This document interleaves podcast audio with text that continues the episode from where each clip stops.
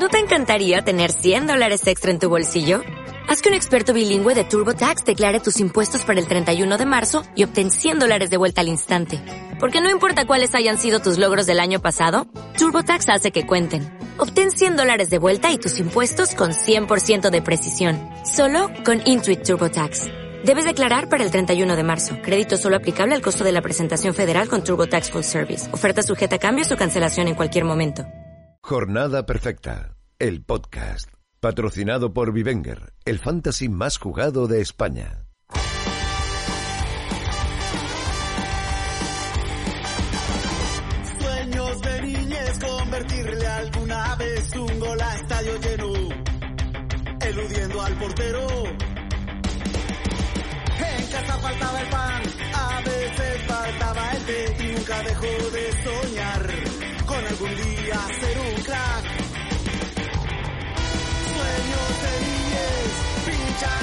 Muy buenas, bienvenidos a Jornada Perfecta, bienvenidos al Planeta Fantasy.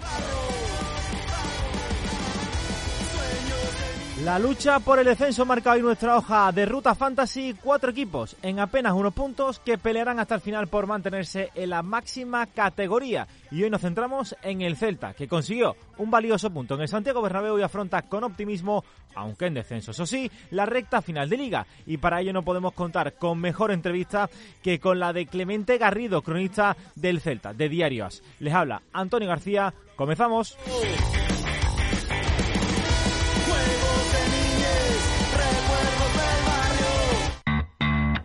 Vigenger, Vigenger, Vivenger, ¿cómo se llama el juego ese donde compras y vendes jugadores, preparas alineaciones y compites con tus amigos? Vigenger, papá, Vigenger, creo. Vivenger. Si con ese nombre es el fantasy más jugado de España es que tiene que ser muy bueno. Lo digas como lo digas, súmate a Vivenger. Descárgate ya la app o entra en vivenger.com.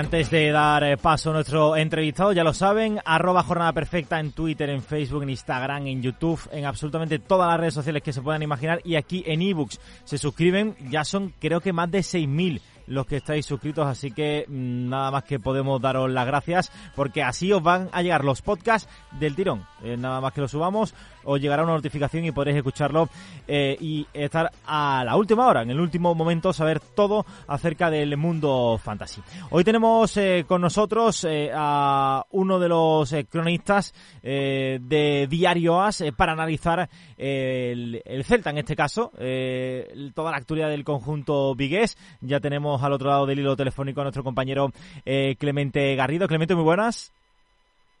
Hola, muy buenas, ¿cómo estamos? Eh, pues la verdad que, que muy bien, muy contentos, eh, sobre todo porque este año parece que la liga eh, nadie se va a dar por vencido, nadie va a tirar la toalla antes de tiempo, que es lo que suele pasar por lo menos con alguno, eh, algún equipo o incluso hasta dos. Este, en este año ni el Celta, ni el Español, ni el Leganés parece que van a dar su brazo a torcer y está la cosa por abajo, Clemente. La verdad que muy, muy justita y va a estar muy justita, tiene pinta que hasta final de temporada. Sí, estamos a punto de entrar en lo que llamaba Luis Aragonés la recta final, esas diez últimas jornadas, ¿no? Y donde se decide absolutamente todo.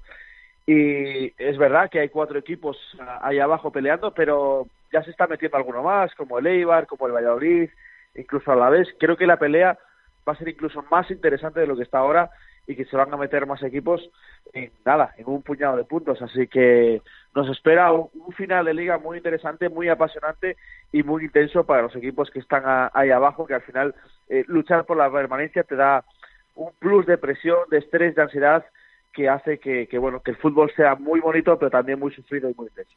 Y después de, de varios partidos en los que el Celta, eh, la verdad que no, no terminaba de arrancar, con, empatando en casa contra el eh, cayendo eliminado de la Copa del Rey eh, frente al eh, Mirandés, mostrando una imagen bastante irregular, en otros momentos sí que bastante buena, pero no terminaban de llegar los resultados.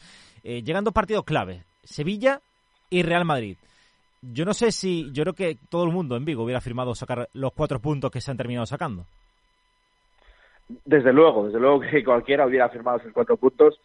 incluso eh, los más optimistas creo que no se imaginaban eh, sacar esa cantidad de puntos. Pero para ser justos, es cierto que el Celta lleva jugando bien al fútbol un mes, que, en Valencia hizo un partido espectacular en el que perdió por un rechace que eh, se decantó del lado valencianista, que contra Leibar y contra la Osasuna hizo buenos partidos, pero no acabó de ganar y, y al final lo que marca son los resultados. Pero sí había esa sensación en Vigo de que el Celta por fin ahora sabe a lo que juega, que es un equipo equilibrado, que en defensa con la llegada de Jason Murillo eh, pues apenas concede ocasiones de gol, eh, es un equipo mucho más fiable atrás y arriba con, con Rafinha eh, que, que se ha consagrado en este último mes, que está sacando su mejor fútbol, está liderando al Celta eh, esa conexión con, con Yago Aspas y por encima hay que sumar el, eh, a Cédric Moloz, el recién llegado, que bueno ya en el Bernabéu y, y, tiene pinta de ser un delantero, es un delantero top que tiene que,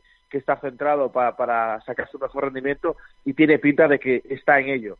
Eh, además, eh, se estrenó Bradares, que, que da un poco más de equilibrio al centro del campo. Creo que los fichajes de, del Celta en el mercado invernal han dado ese plus y además que Oscar ha dado con la tecla y ha conseguido que el equipo sea un equipo equilibrado, que vaya al ataque y que arriba pues bueno, hay talento para, para sacar esto adelante precisamente de Fedor Smolov, eh, tío Lara, en primer eh, lugar, porque es quizás el jugador en fantasy que más llama la atención, ¿no? Es el que eh, ha llegado en este mercado invernal. En jornada perfecta recomendamos su fichaje porque a poco que eh, muestre, mm, pues siga mostrando esas cifras goleadores que ha tenido a lo largo de su carrera, desde luego es un jugador que tiene que marcar goles. Y el otro día llega a Santiago Bernabéu, pase magnífico de Yago Apas, Control para mí, que es medio gol. Eh, se planta ante, ante Courtois, un portero que, que, ya sabemos cómo, cómo se las gasta en esto. Y lo bate con una tranquilidad de, espectacular. Yo creo que es un refuerzo, ojito, eh, bastante interesante, ¿no?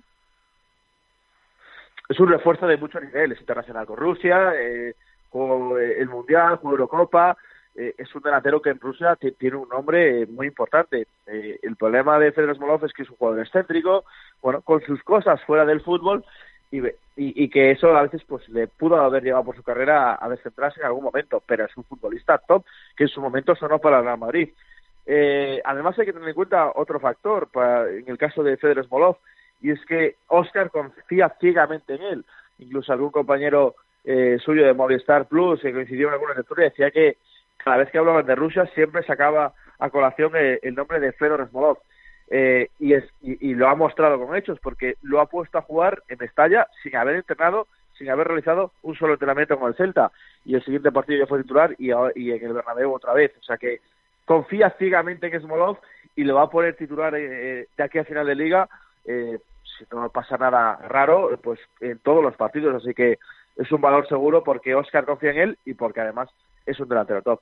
Sí, desde luego que por lo menos en estos eh, primeros partidos eh, las sensaciones son, son más que buenas. Esperemos que eh, siga demostrándolo ¿no? en, los partidos que restan, que desde luego el, el Celta lo, lo, necesita. Yo diría que ha cambiado el Celta, eh, ha dado un paso adelante sobre todo en cuanto a resultados con ese cambio de sistema de Oscar. parece que la defensa de tres ha llegado para, para quedarse, Clemente, y eso pues ha cambiado un poquito ¿no? el estatus de varios jugadores del equipo.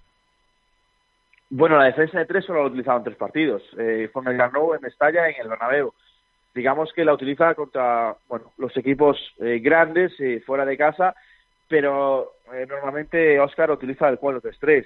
Eh, es cierto que en el Bernabéu y en Mestalla utilizó el sistema, pero como ya te digo, creo que lo tiene como plan B para casos en los que sabe que no va a tener posesión de balón, que no va a tener dominio y que tiene que defender, replegarse más y aprovechar las contras, pues con carrileros largos y con Aspas y Smolov y Rafinha arriba, intentando crear un poco de, de, magia.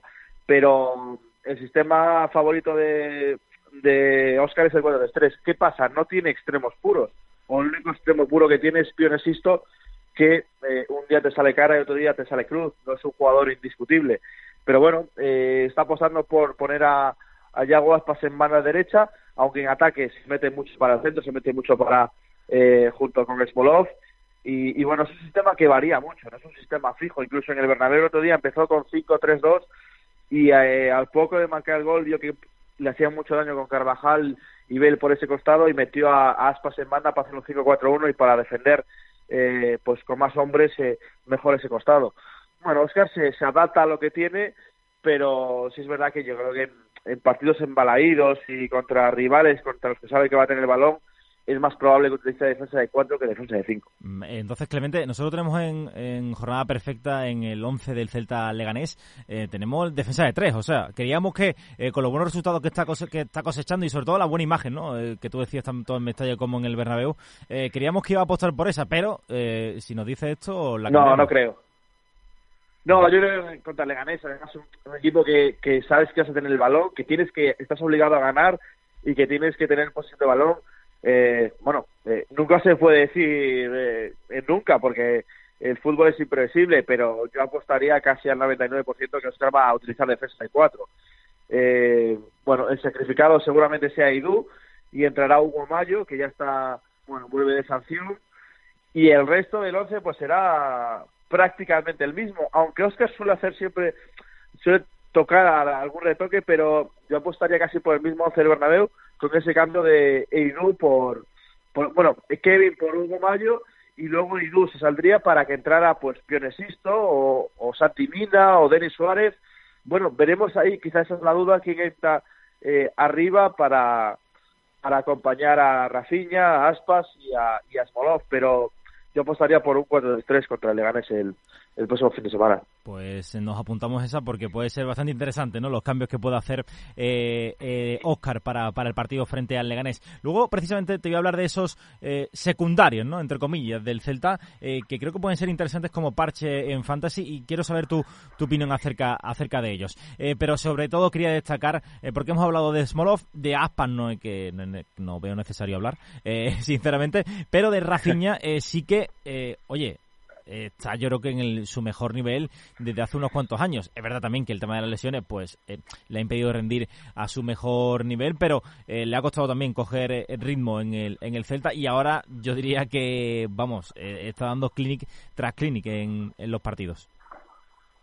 Sí, él mismo reconoció esta pasada semana que bueno le costó la primera vuelta, que eh, llegó casi bueno al final del mercado, le costó atarse al equipo, bueno y ahora está pues conoce perfectamente a sus compañeros, está perfectamente adaptado y está jugando su mejor fútbol. Le pasó algo parecido en su cesión al Celta eh, hace unos años cuando cuando llegó siendo más joven y bueno la primera vuelta le costó un poco y la segunda fue también eh, una auténtica exhibición partido tras partido. Está otra vez ocurriendo ahora mismo y la verdad es que eh, no digo que está sorprendiendo, pero eh, es verdad que estamos viendo la mejor versión de Rafinha y eso es un lujo y además eh, con un estado físico eh, sorprendente porque hay que recordar que tiene eh, las rodillas tocadas, que bueno que sus lesiones, como tú has dicho, eh, siempre han lastrado a lo largo de su carrera y pues eh, esta- el otro día, sin ir más lejos en el Bernabéu, dio un derroche físico espectacular, ¿no? Tanto en defensa como en ataque. Y creo que un Rafinha a ese nivel es un jugador diferencial que puede marcar eh, las diferencias. Y además estamos viendo que se entiende muy bien con Yago Aspas, eh, está claro que los dos eh, son los jugadores más importantes de este equipo. Y evidentemente a este nivel eh, pues Rafinha es un jugador muy importante. Eh, de la cara, eh, que es Rafinha, a la cruz, que es Denis Suárez, o no, porque el otro día sale en el Bernabéu, se marca una asistencia de esas de las, eh, de las suyas y, el, el Celta consigue ese punto en el Santiago Bernabéu. Cuéntame un poquito, ¿cómo ves el futuro a corto plazo de, de Denis Suárez? Porque eh, es un jugador por el que hemos apostado muchísimo en este principio de temporada, muchísimos usuarios fantasy eh, confiaban en el en que tuviera eh, pues a bien hacerse con el con un C un sitio en el 11 y rendir a un gran nivel, pero mm, ni una cosa ni la otra, ahora parece que más eh, como revulsivo. ¿Cómo ves tú a Denis Suárez? Y en Vigo se empezó a desbordar la ilusión de la operación retorno con el fichaje de Denis Suárez. Y en las primeras jornadas de eso, recuerdo un partido en Sevilla que hizo espléndido y Sí. jugó a buen nivel, pero ha ido decayendo con el paso de las jornadas. Eh, no es titular desde noviembre. Los dos partidos anteriores al Bernabéu no, ha- no había jugado ni siquiera un minuto, los había visto íntegros desde el banquillo. Eh, no está ofreciendo el nivel, está siendo una gran decepción de, de esta temporada. Y es cierto que el Bernabéu da un pase espectacular porque tiene una calidad tremenda. Y bueno, esperemos que ese sea su punto de inflexión. A veces en los futbolistas influye mucho la confianza, eh, el estar seguros de uno mismo. Y Denis se le ve que no está, eh, no está con confianza y no está en el campo, pues como está Rafinha, ¿no? Por hacer una comparación, un símil eh, pues eh, de, de jugadores que son del mismo perfil. Pues Rafinha está con una confianza tremenda, que lo intenta todo y todo le sale, y Denis está más apagado, está en el campo, pues como intentando no molestar, no hacer las cosas mal para para que bueno no se le eche el público encima o las críticas. Eh, es un jugador que, que está ahora mismo que es de cristal, es muy frágil y necesita esa, pizca de confianza que le puede dar ese pase de Bernabéu para que demuestre todo toda su categoría. De momento está siendo una excepción, pero es verdad, como tú bien decías, que Denis Suárez tiene mucha calidad y en cualquier momento puede puede deslumbrar. Y otro que tiene mucha calidad es Santimina. Eh, ya vimos cómo apareció en esos últimos minutos para, para empatar el eh, partido con un, eh, una gran definición, un mano a mano, eh, pues eh, bastante solvente, pero eh, tiene un poco el rol, ¿no? Parece que el rol al que se adapta como, eh, como ya le pasó en el Valencia es ese rol de eh, salir en las segundas partes y revolucionar el partido, eh, pero desde luego no ha rendido al nivel que se esperaba de él tampoco en la primera vuelta, siendo titular indiscutible. Sí, además porque Oscar no lo ve en, banda, creo que tampoco, tampoco personalmente lo veo mucho en banda, si a no ser que sea para defender, porque tiene un error físico tremendo, pero Santimina es un jugador que destaca primero por, sus desmarques, tiene un muy buen desmarque, como demostró en el Bernabéu, y, segundo por, porque dentro del área, eh, si tiene el día, es un jugador muy acertado. Luego es verdad que, falla lo infallable también a veces, pero es un jugador que de- eh, destaca más cuando está dentro del área. Y Oscar es donde lo quiere. ¿Qué pasa? Que ahí están Thiago Aspas y Smolov. Eh, la competencia es, va a ser muy dura de que sea de temporada, pero sí creo que va a ser un jugador que dispute muchos minutos, porque aunque salga del banquillo, pues mira, el otro día sale 10 minutos y marca un gol. Es un futbolista que no necesita estar mucho tiempo en el terreno de juego para, para influir en, en el, en el resultado, en, el juego del equipo y para participar eh, en varias acciones. Creo que no va a ser titular indiscutible de aquí a final de temporada, pero que sí que va a ser el primero o segundo cambio de Oscar en, los partidos. Sí, yo creo que como parche es un jugador que si tienes eh, a, a Aspas, a Embolov, eh, a, a alguno de los delanteros del Celta, Santimina sí te puede valer en fantasy porque eh, efectivamente va a jugar casi todos los partidos, si bien no siempre desde el, desde el, desde el inicio, pero sí va a tener eh, minutos en casi todos los partidos. Hemos hablado de Santimina, de Denis Suárez y Clemente, me gustaría saber tu opinión. ¿Cuál es el futbolista que más te ha decepcionado en este en esta temporada, hasta lo que va de temporada, mejor dicho, eh, en el Celta? Porque hemos hablado de estos dos nombres que son quizás los más llamativos, pero hay otros jugadores como de los que yo personalmente me esperaba bastante, como eh, Fran Beltrán. Me parece un jugador que tiene una calidad brutal y no termina, Sí. no sé por qué, de explotarla. Bryce Méndez, que el año pasado fue ah, fue internacional absoluto con, eh, con España. Eh, no sé, ¿cuál crees que ha sido el, eh, esa pieza que, eh, que al final no ha brillado tanto como se esperaba? Pues tú vas respondiendo perfectamente a la pregunta. Se me venían esos dos nombres a la cabeza. Fran Beltrán creo que es un futbolista que llegó al Vigo eh, procedente del Rayo. El Celta pagó la cláusula de rescisión por Fran Beltrán, un jugador eh, que acababa de debutar en segunda división, que había hecho un buen año y empezó muy bien en la temporada pasada en el Celta, a buen nivel en el centro del campo, pero creo que poco a poco se ha ido apagando y, y Fran Beltrán eh, no está dando el nivel que requiere jugar en el Celta, jugar en primera división. Eh, creo que es un futbolista que no es no es capaz de jugar él solo de cinco y de interior eh, se le hace muy grande porque eh, no tiene quizá ese, ese talento para, para dar el último pase o para dirigir al equipo. Además, claro, eh, comparando con Lobotka, que era el que estaba en esa posición, bueno, siempre dicen que las comparaciones son odiosas, ¿no? Y creo que Fran Beltrán está pagando pues ese, ese pato. Eh, en cuanto a Bryce Méndez, despuntó muchísimo, como tú decías, la temporada pasada, eh, haciendo un principio de temporada espectacular y, bueno, llegando a ser internacional eh, absoluto con la selección eh, de Luis Enrique, pero a partir de ahí llegó el, el bajón de, de Bryce Méndez y no se ha vuelto a encontrar, no se ha vuelto a encontrar ese futbolista que, que tenía confianza, que, que driblaba, que disparaba, que centraba, que se asociaba. Bueno, no hemos vuelto a ver ese Bryce Méndez y la verdad es que es una pena porque es un jugador de mucho talento, pero al que le cuesta eh, eh, entrar en los partidos y, y quizá le, le falta un poco de intensidad ¿no? para, para ser ese futbolista top que estaba llamado a ser. Creo que Bryce Méndez es un futbolista que eh, vive de su calidad, pero le falta ese punto de intensidad para ser un futbolista de, de, mayor nivel. Lo que está claro es que no es un futbolista recomendable en fantasy en estos en estos momentos, aunque su precio comparado con el del año pasado es casi de, de risa, ¿no? En Vivenger 470.000 cuando recuerdo... Claro, pero es que no va a jugar mucho porque estando estábamos hablando de que Denis Suárez apenas está jugando, entonces Bryce está un, un, peldaño por debajo todavía de Denis Suárez, ahí está Rafinha, está Aspas incluso que juega hacia la banda, está Sixto, va a tener muy complicado participar de aquí a final de temporada. Sí. Y Clemente, el otro lado, el otro lado de la, de, de la moneda, eh, ¿cuál es ese jugador que del que no te esperaba mucho y que, oye, eh, finalmente ha sido una buena una buena noticia? Aunque no haya muchas en el Celta esta temporada, pero alguna puede haber, ¿no?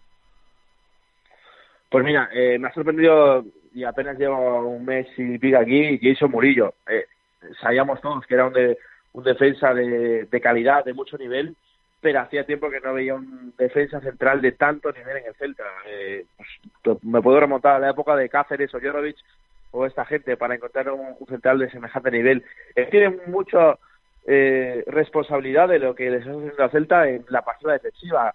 Y, y sacábamos un dato precisamente la, la pasada semana. El Celta encaja la mitad de goles desde que ha llegado Murillo. Y bueno, es un jugador de mucha jerarquía, que además eh, él lleva el peso de, la defensa, el, el, que manda ahí atrás, el que, manda y ordena, y además es que está en todas, está en todas las ayudas, en todas las disputas. Se acaba, creo que el día después, eh, bueno, Movistar, pues, no recuerdo qué programa, pero que eh, en su debut en, en la Catedral eh, había ganado 10 duelos de 10 disputados, que era algo que no había hecho nadie en la liga esta temporada. Bueno, son datos que te confirman que es un central espectacular, de mucho nivel, y que está cambiando la cara de este Celta. Desde luego que es un futbolista que ya en el Granada cuando cuando salió hace ya, ni me acuerdo de años, ya me estoy dando cuenta de lo viejo que soy, eh, pero hace ya pues no sé cuántos años, pues mínimo 6-7 años. Cuando pues 6-7, fácil. Sí, en el Granada, eh, y ya se le veía que tenía unas cualidades eh, brutales, ¿no? Antes de, de, emprender la aventura fuera de, del conjunto nazarí. Clemente, el año, la semana pasada teníamos tuvimos aquí a Javier Hernández y le voy a hacer la misma pregunta que te voy a hacer la misma pregunta que le hice a él eh, a ver si voy a quitar en este caso, voy a hacer un poco de trampas, eh, porque eh, a él le pregunté cuál era el futbolista fantasy que más puntos había recibido hasta la fecha, pero claro, en el Celta, pues siempre es Yago Aspas. Entonces, ¿cuál es el futbolista, quitando a Yago Aspas, más puntuado en fantasy? ¿Por los cronistas de diario? De diario ah, claro. Pues. La verdad es que me pillas, no lo sé, no, no llevo esa cuenta.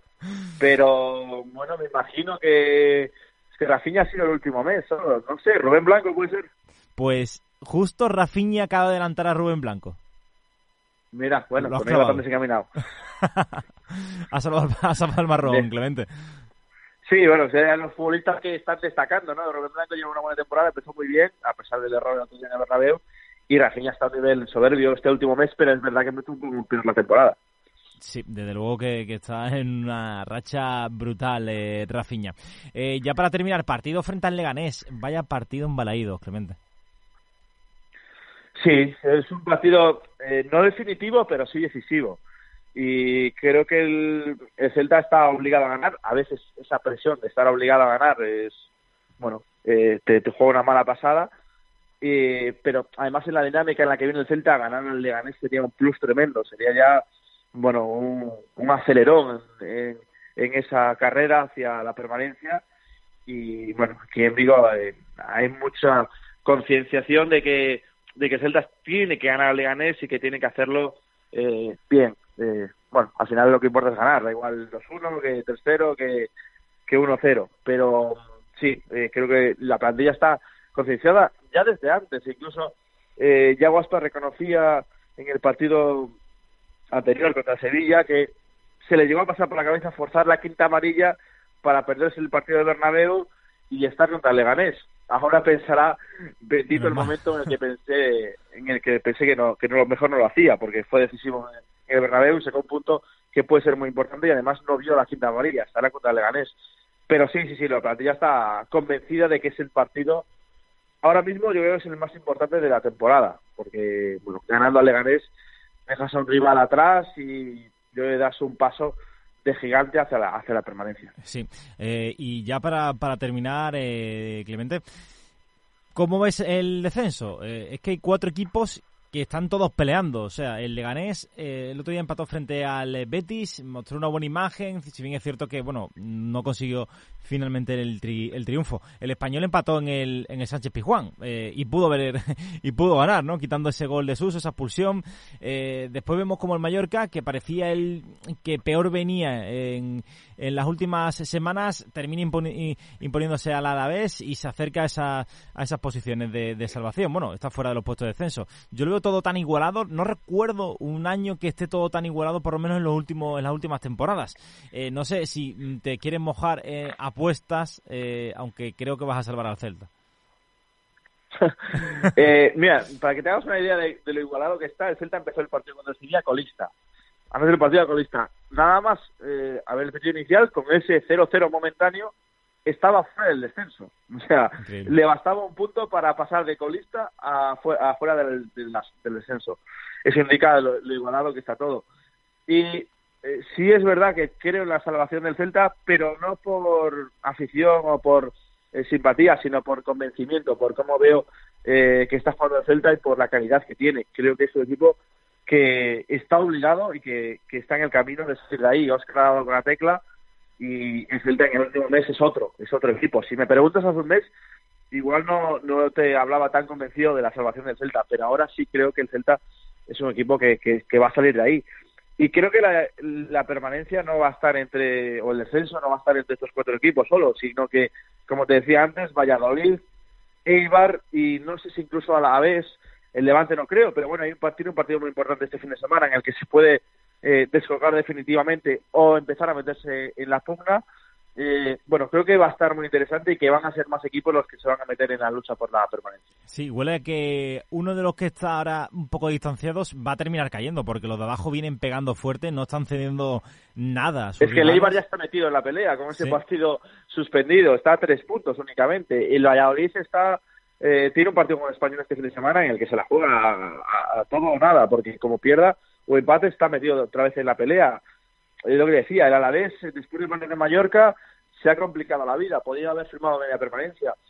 Eh, está todo ahí muy igualado en que cada partido puede decidir si estás eh, pues eh, salvado virtualmente o te metes de lleno en la pelea. Creo que esos equipos, además el hecho de verte medio salvado, te, te da como cierta tranquilidad que puede eh, derivar luego en, bueno, en condescendencia y creo que eh, el no tener ese punto total absoluto de el Mallorca el otro día salió a tenemos que salvarnos, este es el partido y ganaron a la vez y la vez podemos decir que tiene más calidad arriba, sobre todo con José con Lucas Pérez, pero el Mallorca le pasó por encima con ese punto más de intensidad.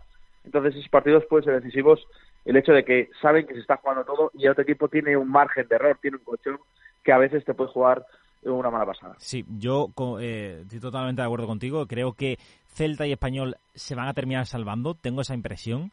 Eh, Mallorca le va a penalizar para mi modo de ver, le va a penalizar que fuera no puntúa prácticamente nada y el, Leganés eh, es que ahora como le quiten a Bradway eh, realmente no tiene gol, eh, tiene, tiene muy pocas opciones de, de romper partidos. defensivamente es un buen equipo, Aguirre, todo lo que tú quieras, pero mm, ahí le veo bastante bastante difícil ¿no? de, de poder dar, dar la cara. Y después ya habrá otros equipos como el Eibar que viene de bajón, también que si el partido aplazado lo consigue ganar. En fin, vamos va a estar muy, muy, pero que muy interesante y creo que en Fantasy es bueno bueno, porque lo que va a hacer es que eh, ningún equipo descolgado y todos estén enchufados y todos los jugadores puedan ser eh, de esos equipos eh, en cierta medida recomendables. Así que hemos repasado hoy el Celta y ya hemos hablado cuáles pueden ser los más recomendables de aquí a final de temporada y veremos en las próximas semanas cuáles pueden ser los de los de otros equipos. Así que Clemente, nada, ha sido un auténtico placer contar otra temporada más con, contigo aquí en Jornada Perfecta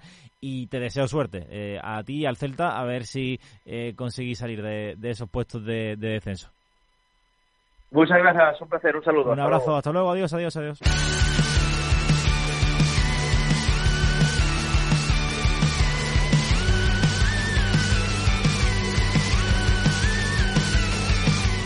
Pues eh, ya lo sabéis, chicos, el Celta, a mi modo de ver, y al de Clemente Garrido, recomendable. De aquí a final de temporada creemos que puede dar esos eh, puntitos en fantasy que son muy interesantes, sobre todo apostar por Rafinha, por Yago Aspas, por Fedor Smolov, eh, que eh, son los encargados, o deben ser los encargados de sacar al Celta de las posiciones de descenso. nosotros ya nos despedimos, ya volvemos el próximo jueves, que hay liga este fin de semana. Vamos con esa con esa previa, con Javi Rando y con Fabián Fuentes. Esperemos que esté Fabián Fuentes, que ya sabéis que últimamente pues entre amores y desamores y trabajo, pues no, no puede venir todo lo que quisiera, eh, pero eh, contamos con él y está, por supuesto, invitado. Eh, ya lo saben, comentarios, todo lo que ustedes, todas las preguntas que tengáis, pues nos las hacéis a través de los comentarios de ebooks, le dan al corazoncito, le dan al me gusta y suscríbanse para que le llegue el audio, el podcast, lo antes posible. Nosotros nos despedimos, hasta el jueves, un abrazo, hasta luego, adiós, adiós.